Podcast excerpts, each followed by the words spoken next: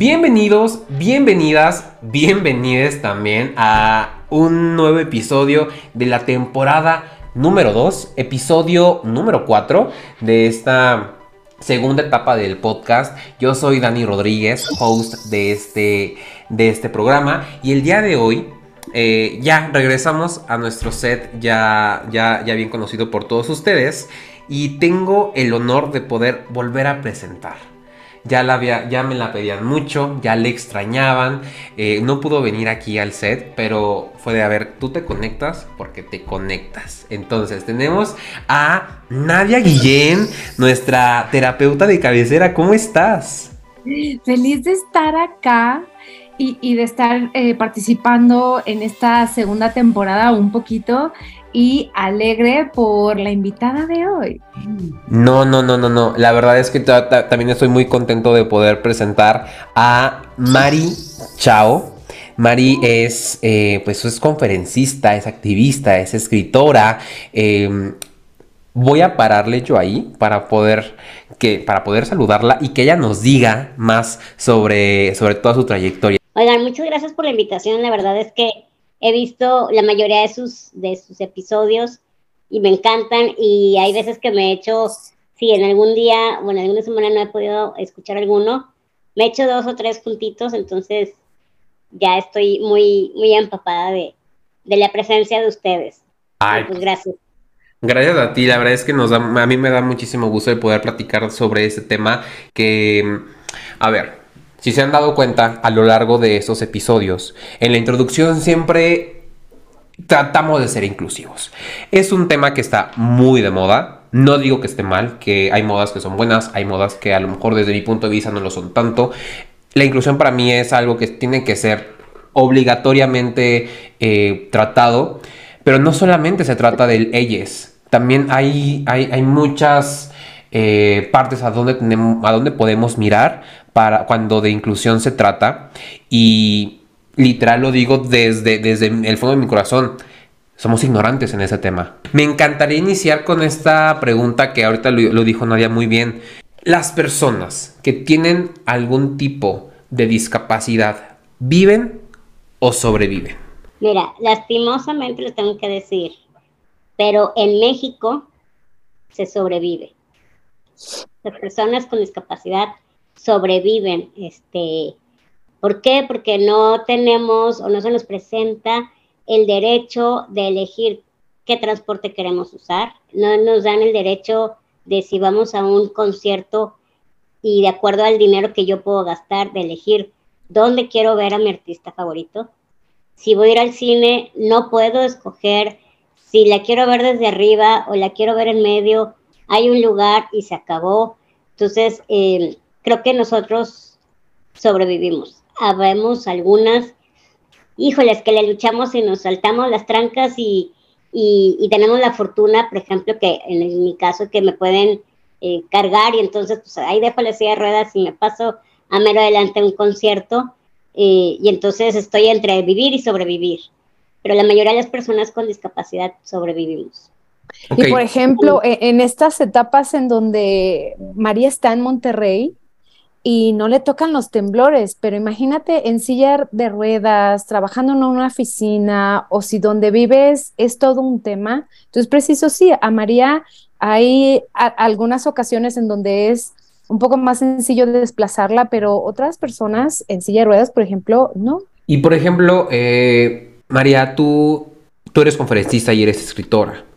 En, en tus libros y en las ponencias que tú haces, cuentas sobre tu vida, qué, cuál es el mensaje que tú buscas transmitir a todas las, a todas, las personas que, llegas a, tocar. Claro, mira, en las conferencias que, que, doy, perdón, es alrededor de una hora y media, doy eh, con mi mamá también. Eh, hacemos una, una dinámica, ponemos un video, dos videos, perdón, damos estadísticas de cuántas personas con discapacidad hay actualmente en México. Mi mamá da la perspectiva de mamá de una persona con discapacidad y luego ya la doy yo. La dinámica es muy divertida y, y en todo ese tiempo de la conferencia, pues platico desde que se nace, desde que yo nací hasta que, hasta ahorita, ¿no? Obviamente, pues se cuentan pocas historias, pocas eh, anécdotas, agarro las más significativas, las más poderosas, las más dolorosas a veces. Y, y en el libro, a diferencia de una conferencia, en el libro que escribimos Nadie y yo, La vida en mis zapatos, en el libro sí está la mayoría de las anécdotas y vivencias que tuve con mi familia y luego con amigos y, y luego del trabajo, o sea, la mayoría. Pero trato de, de que la gente conozca mi vida y el cómo sí se puede salir adelante a pesar de, pero yo hago este hincapié. A mí la frase de si yo puedo, tú puedes, me choca. Porque aparte no soy motivación, o sea, esa parte motivacional no me gusta. ¿Por qué? Porque tenemos pues diferentes personalidades, tenemos diferentes eh, familias, tenemos diferentes capacidad monetaria, a lo mejor diferentes capacidades y diferente discapacidad. Yo lo único que te digo es, o te, te cuento, tanto en el libro como en una conferencia, es cómo le hice yo para irme a un centro comercial con mi hermana de 12 años. Además, te doy una idea de cómo pudieras tú hacerlo, por ejemplo, y de cómo conseguí el primer trabajo. Si puedes y quieres tomar tips, a lo mejor te sirven, a lo mejor no, porque pues no estás en la misma situación mía, pero, pero sí pasa. Y, y incluso a los que no tienen discapacidad, digo, platicas con alguien y dices, no se me había ocurrido hacer eso, fíjate. Normalmente hago esto y esto y esto y esto, y ahorita que me estás diciendo ese paso, pues ni, ni por aquí. Entonces, pero hay veces que no, o sea, que tú das una forma de cómo hacer algo y dices, a ver, yo no tengo esa capacidad que tú, yo no sé eso, yo no estudié eso, entonces, pues no aplica. Fue todo un tema, de hecho, perdón, eh, a la hora de publicar las, eh, pues las editoriales no impulsan tan sencillo algo autobiográfico. Y entonces estamos hablando de la vida de una persona con discapacidad en, en, México, en donde pues, podemos dimensionar un poco estas banquetas que no tienen continuidad para andar en silla de ruedas solas, pero también estos matices terapéuticos, en donde simplemente es narrar una historia y, y, hay cosas entretejidas para que te puedas conectar.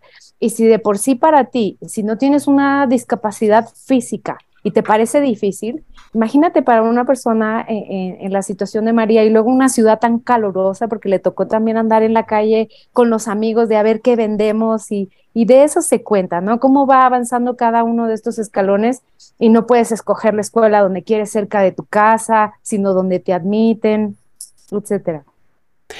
Oye, y por ejemplo, ahorita estás comentando, eh, creo que hay diferentes términos y aquí viene a relucir, a florecer la, la ignorancia.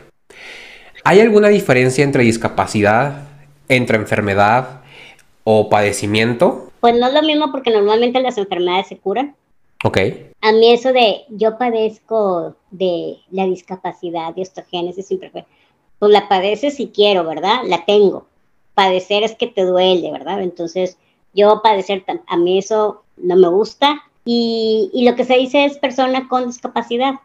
O sea, porque tienes eh, discapacidad motriz o discapacidad visual o discapacidad auditiva, eh, discapacidad eh, no es mental, siempre se me va el nombre, pero Emocional. Eh, emocional, emocional, exactamente. Y la otra es discapacidad intelectual. Ok.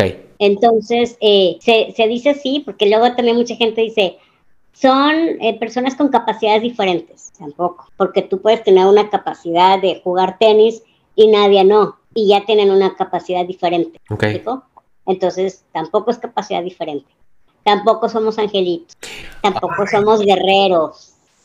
A mí eso no me gusta, o sea, porque hay personas sin discapacidad que son guerreros o que han atravesado alguna lucha fuerte y, pues, pues no nada más las personas con discapacidad son somos guerreras, a mí sí tampoco. Tocas un tema bastante, bastante mm, padre, porque a ver, en México, sobre todo aquí en el centro, en, y no me, no me quiero imaginar en el sur, adornamos todo. Hola, buenas noches, eh, compañerito. ¿Me podrías por favor pasar este cosito? Y muchas veces, y a ver, yo he caído en ese, en, ese comportamiento. De, ay, te puedo ayudar en algo y, ay, sí, lo que necesites, aquí estoy, eh, yo te voy a apoyar para todo lo que necesites. Y a veces no hay que, apenas caigo en cuenta de, güey, no, o sea, yo puedo solo. Hasta que no te lo pida yo, ahí ya, entras, por favor. Apenas me pasó, fui a una, fui a una exposición en la delegación Miguel Hidalgo y había personas en silla de ruedas. Las, yo lo que, a raíz de todo esto que poquito a poquito he ido aprendiendo, Em, había muchos individuos que se les acercaban a ofrecerle la, ayuda y ellos no, gracias, nosotros podemos. Al principio era de, ok, sí, gracias. Posteriormente, 5, 6, 7, 8 personas que querían apoyarlos era de, güey, ya basta, déjame. O sea, creo que me estorbas más tú, que no me dejas subir, que yo que ya tengo todo eso súper dominado. Entonces, ¿cómo podemos nosotros, ay, pues apoyar, más bien, dejarlos vivir, porque ni siquiera es apoyarlos, porque ustedes no necesitan, eh, a menos que lo pidan, el, ayuda. ¿Cómo podemos, ay, dirigirnos a ustedes? O simplemente verlos como personas completamente normales. Porque es lo que son. Pues, bueno, ahí es, es, otro término. Personas normales. O sea, o sea, te, te le voy a hacer así como, se va a ir muy feo, ¿no? Pero entonces tú eres normal y yo soy anormal y yo tengo que vivir como ustedes para poder ser personas, o sea, como que creo que hay esa confusión y es desconocimiento. Exacto. Este, digamos personas convencionales. Ok.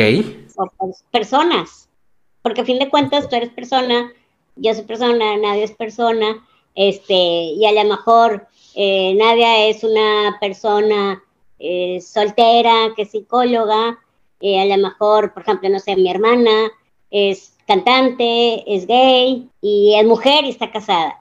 Y yo soy una persona con discapacidad motriz, licenciada en Mercadotecnia Internacional. O sea, a final de cuentas todos fuimos personas. Y, está bien que nos quieran, que nos ofrezcan ayuda, pero así, oye, aquí voy a estar, si necesitas algo, que te alcance algo, que te cruce la calle, lo que necesitas nada más me dices y ya pero sí pasa mucho. Y a mí me pasó con una amiga que tengo, y siempre le pongo ejemplo, que tengo, que es ciega. Cuando no conoces, entonces, por ejemplo, yo fui a comer con ella, fuimos a comer unos tacos, y a mí, por ejemplo, me encanta ver, o me, gusta quitarle los gorditos a la carne, me gusta este, ver cuánta cebollita le va a poner, cuánto cilantro, qué tanta salsa, si la roja, si la verde, si la combino, no le pongo limón, ¿sabes? O sea, a mí, y asumir. Nadia no le gusta la cebolla. Se acuerda, se acuerda, y menos cruda. Ah, bueno, yo poquito. Y entonces asumí que a ella sí también le gustaba. Entonces le llegan sus tacos y yo veré, déjame te le quito los gorditos, este, ¿qué tanta salsa te gusta? ¿Te gusta muy picosa o no? Le pongo tantita cebolla. Entonces me dice, comadre, comadre, comadre, espérate, nada más dime dónde está la salsa. Y yo ya le pongo. Y sí me gustan los gorditos. Y le digo, pero ¿cuánta salsa le vas a poner? Porque a, mí me gusta ver cuánta salsa le pongo. No, pues la que tenga que ponerle. ¿Y cómo vas a saber? Pues le voy tentando. Vale. Claro, porque a veces por querer ayudar le, le quieres servir el plato al otro que quizás no pueda o a mí me quedó muy claro una vez un ejercicio en donde decían, a ver, está una persona ciega que quiere cruzar la calle y tú vas en tu acelere, la quieres tomar del brazo y la quieres pasar y le puedes primero saludar. Hola, ¿cómo está? Buena tarde oiga, ¿le puedo ayudar en algo? ¿Va a cruzar la calle? No, estoy bien, gracias. En dado caso, no, derecho la tomo y véngase, yo le ayudo. Como por, estoy esperando a alguien aquí. Se vale preguntar. ayuda. Se vale preguntar. Se vale preguntar porque hay veces que sí necesitamos ayuda. Claro que sí.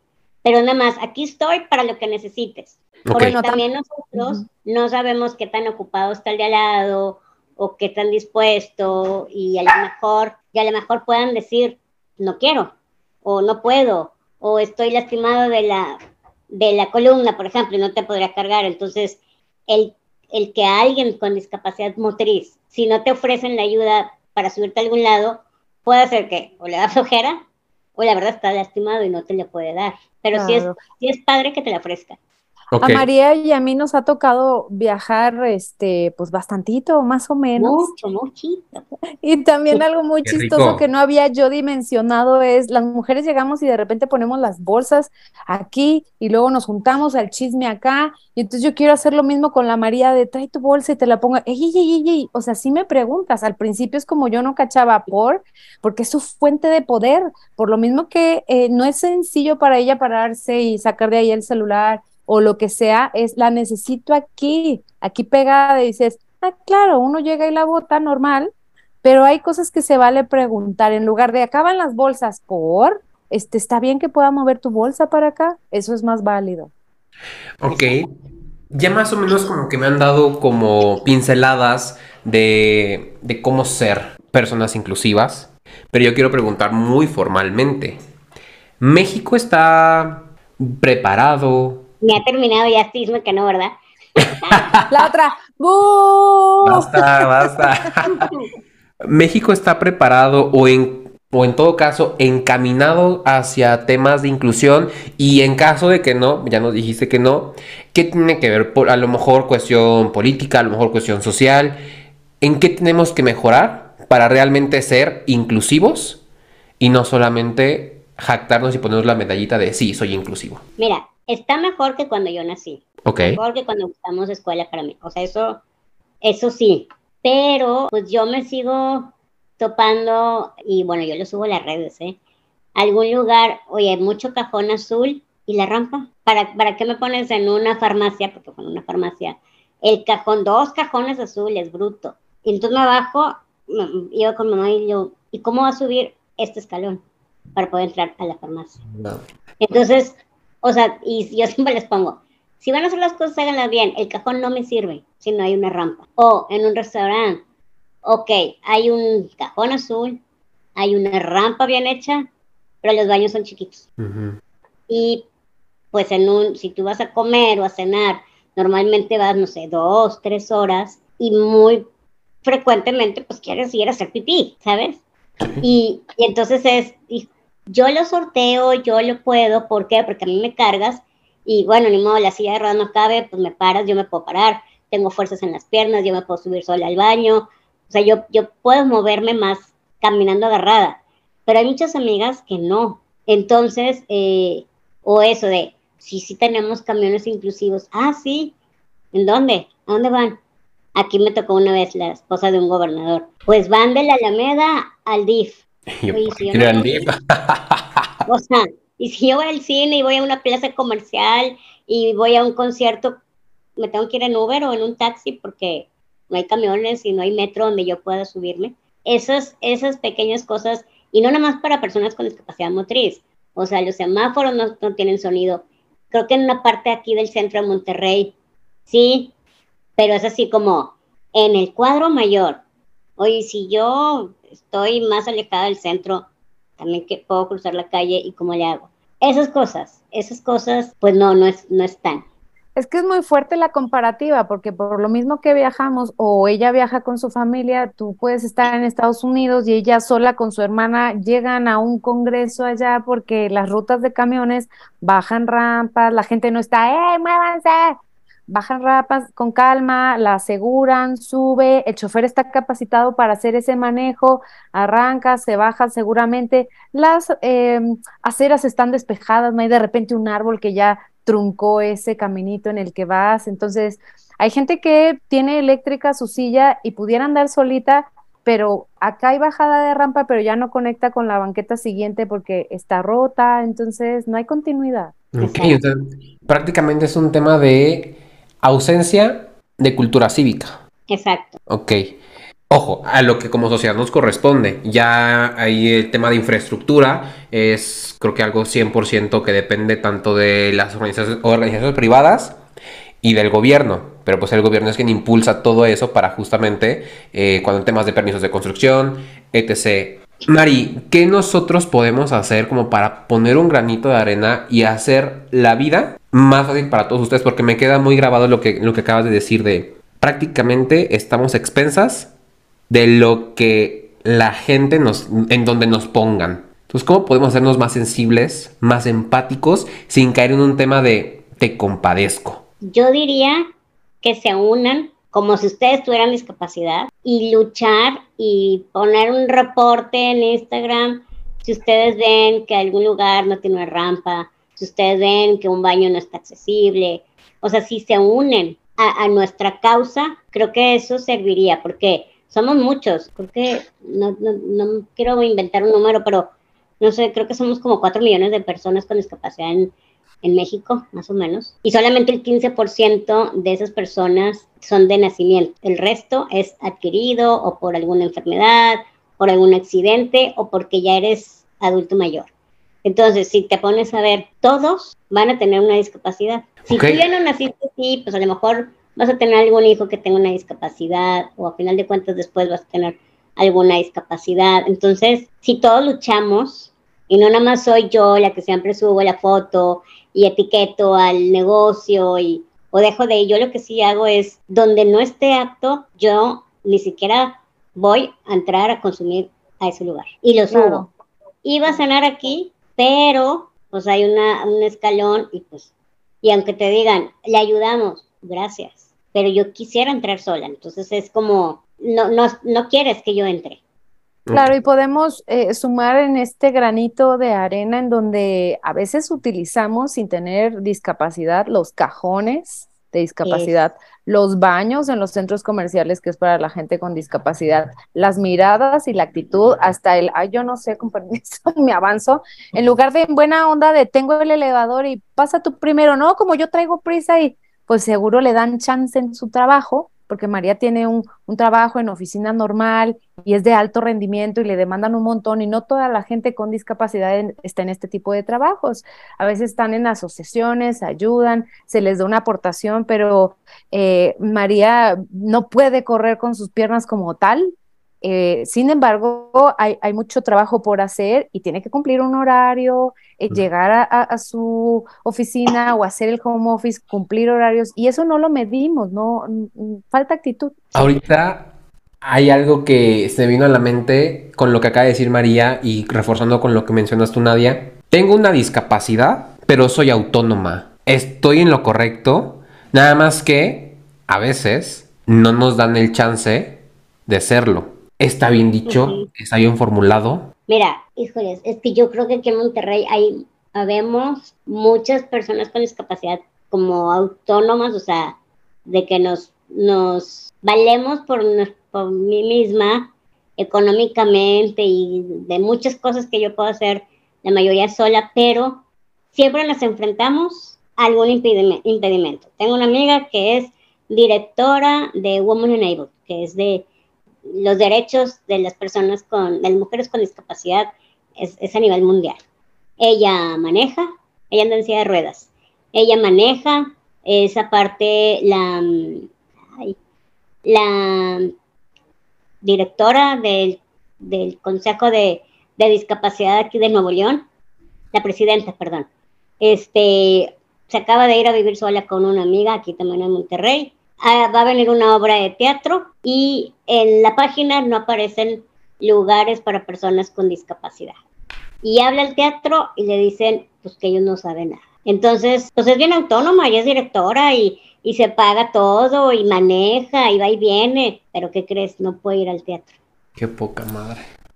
Entonces, digo, son cositas igual, va a ir va a conciertos hay un área nada más de personas con discapacidad. Entonces, creo que aquí en Monterrey, y hablo de Monterrey porque no, no, no conozco tantas ciudades, creo que Guadalajara está un poco más abierta, creo que la Ciudad de México tiene un poquito de más apertura para las personas con discapacidad, un poquito más, pero por más autónoma y fregona que seas, te topas, hay una piedrita, hay un, un frijolito en el arroz. Oye, y por ejemplo, ¿qué fue lo que te motivó a ti o a ustedes a empezar con esta parte de, de, escribir, de transmitir un mensaje, no desde el punto de vista que me, y me encantó el si yo puedo, tú puedes, sino desde el punto de vista de yo hice esto, me funcionó, a lo mejor a ti también. ¿Qué fue lo que te motivó a hacer esto? Fíjate que desde, uy, desde que tenía como 12, 13 años, yo dije voy a escribir un libro. Pero a esa edad chamaca, pues era mi diario casi y era odio a la maestra de química y me hizo esto. o sea, era, era el sí. Entonces me la pasé escribiendo como unos dos años y luego cuando lo vi impreso dije, ¿qué es esto? O sea, a nadie le va a gustar o, o algunos morbosillos, ¿verdad? Pero no, no va a estar padre. Y lo dejé. Y al cabo de muchos años más, este, yo tenía como 31 años, 32. Apenas ayer. Y hubo, apenas ayer, hubo alguien que me dijo, oye, deberías de contar tu vida. Y la verdad, y sí dije, ya tengo que contar. O sea, ya puedo contar que estudié, ya puedo contar que viajé, que, o sea, muchas cosas. Y ahí viene el segundo libro. Prepárense, ¿verdad, Nadia? Sí, nos vamos a ir a empezarlo a cocinar a Madrid. Joder, tías, qué, qué cool, qué cool. Estamos flipadas, estamos flipadas.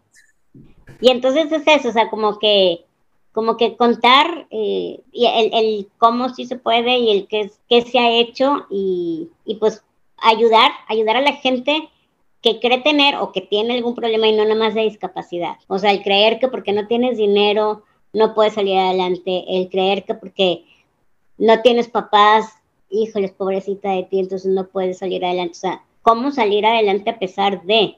Porque la verdad, la verdad, la verdad, oigan, es muy poca la gente que tiene la vida perfecta. Y hay gente que la tiene perfecta y no sale adelante. Sí. De, hecho, incluso el libro que ya está en Amazon, amigos, este, desde hace dos años, algo así, un año, este, está hecho para que los peques incluso lo puedan leer. Entonces nos toca de repente que nos whatsappean o ponen en redes de mi hijo mientras lo, lo, llevo a la escuela está picadísimo con la historia porque te da un montón de ideas de qué pasa en la sociedad y cómo sale adelante alguien con ganas, porque a veces tenemos muchos recursos o tenemos salud, eh, tenemos un trabajo y de cualquier manera se está la gente quejando y de alguna manera también es natural, pero también hay cómo sí resolver, cómo sí avanzar, cómo sí, eh, si no hay puerta, la dibujo, ¡pum! chispazo de magia y la hago realidad. Exacto. A mayor, menor escala, pero siempre hay un como sí. Creo que llegamos a hablar sobre eso en el podcast de dejemos de hacernos víctimas. Víctimas. Las víctimas, dejemos de hacernos víctimas. Ya para cerrar, porque nos quedan ya eh, casi seis minutos, me encantaría preguntarte, Mari y Nadia, pero comenzando con Mari, ¿cómo podemos vivir a pesar de las adversidades que podamos que, que se puedan presentar en nuestra vida? Desde tu punto de vista. Desde mi punto de vista, no quedarme callada. Yo la verdad es que nunca me quedo callada. Este, todo lo digo, lo que no me gusta, cuando hay algo bien, lo aplaudo y lo subo también en las redes. Este, pero luchar, porque luego a veces, si, si no lo cuentas, habrá veces que no se dé cuenta la gente y piense que está todo bien. Entonces, hablar, hablar, hablar, este, exigir, eh, en bonito yo digo, este, pedir, y te voy a decir por qué, o sea, somos, la mayoría de las personas con discapacidad somos personas económicamente activas. Entonces a mí me cobran un chorro de impuestos, como para yo no tener transporte, como para yo no tener eh, las vías, o sea, si no me las vas a dar, pues nada más no me cobres a mí. O sea... Subsidio, dando y dando. ¿Verdad? Entonces, pues nada más levantando la mano siempre, platicando, exigiendo. Yo creo que así, así para mí sería lo correcto. Ok, y qué triste, ¿no? Que tengamos que exigir algo que por derecho nos tendrá que corresponder. Qué fuerte. Nadia, tú como desde, otro, desde, otra perspectiva, a lo mejor como terapeuta, ¿cómo, ¿cómo podemos vivir a pesar de las adversidades? Bueno, pues en consulta me llega mucha gente que se siente en discapacidad en diferentes circunstancias y a veces sí las hay, eh, también físicas, pero encontrar siempre algo que nos motive, aunque todo el mundo te diga, no, no se puede, es muy difícil, aquí en el país, este, por ahí no. La gente normalmente eh, te puede hablar de sus propios miedos, pero ¿se los vas a comprar? ¿Van a ser los tuyos? Elige qué quieres que sea. Te conectas con este ser superior, espiritualidad o tu propio ser superior y encontrar algo que, te motive, que te impulse y el aislarse no es una solución. De manera crónica, de manera eh, de larga duración, no. Sí puedo ir a, a recogerme, a, vivir ese duelo, a ti que te tocó cerrar el año con tanto movimiento también, amigo, y, nos toca entrar en, diferentes ciclos. Está bien, apártate, eh, que te duela, sánalo, trabájalo, pero comparte. Hacer amigos es terapéutico también, viajar, encontrar hobbies, eh, hacer ejercicio, pintar, escribir, lo que sea, pero no te nos quedes aislado y encerrado, comparte. Me encanta. Oigan, les quiero agradecer mucho el que hayan aceptado esta... Em, el que hayan aceptado esta invitación a este espacio. Tenía muchísimas ganas de poder hablar sobre otro tipo de inclusión, ¿no? Y me emociona mucho el, el haber podido platicar contigo, Mari. ¿Cómo te sentiste? Súper a gusto. La verdad es que es un tema que disfruto y puedo hablar por horas y horas y horas, pero, pero gracias que haya alguien más que quiera escuchar y, hablar de este tema. Pues si tú me aceptas, te quiero comprometer. Ya se me está pegando, ya se me está pegando. Te quiero comprometer a lo mejor una segunda parte para hablar más sobre ese tipo de temas y ojalá Nadia se pueda igual unir. Pero ya, Nadia, vente para acá. Aquí, te extraño aquí al lado, te extraño aquí al lado. Ay, saludos a la Diana también y contigo lo hacen muy bien. Pues muchísimas gracias por haber estado. Muchísimas gracias a todos ustedes también por haberse quedado a esta plática. Espero que así haya sido y hayan aprendido un poco sobre la inclusión, sobre cómo tratarnos, dejar de compadecernos por alguien que no necesita eh, ese tipo de, cosas, sino más bien dejemos vivir a todos sin importar la condición, la discapacidad o estilo de vida. Aquí todos somos personas, somos personas y con eso quiero cerrar, con que somos personas. Exacto. Súper, pues muchísimas gracias. Nos vemos en el próximo episodio de Vives o Sobrevives. Eh, vamos a poner aquí todas las redes sociales de Mari Chao. Vamos a poner ah, también las redes sociales de Nadia Guillén.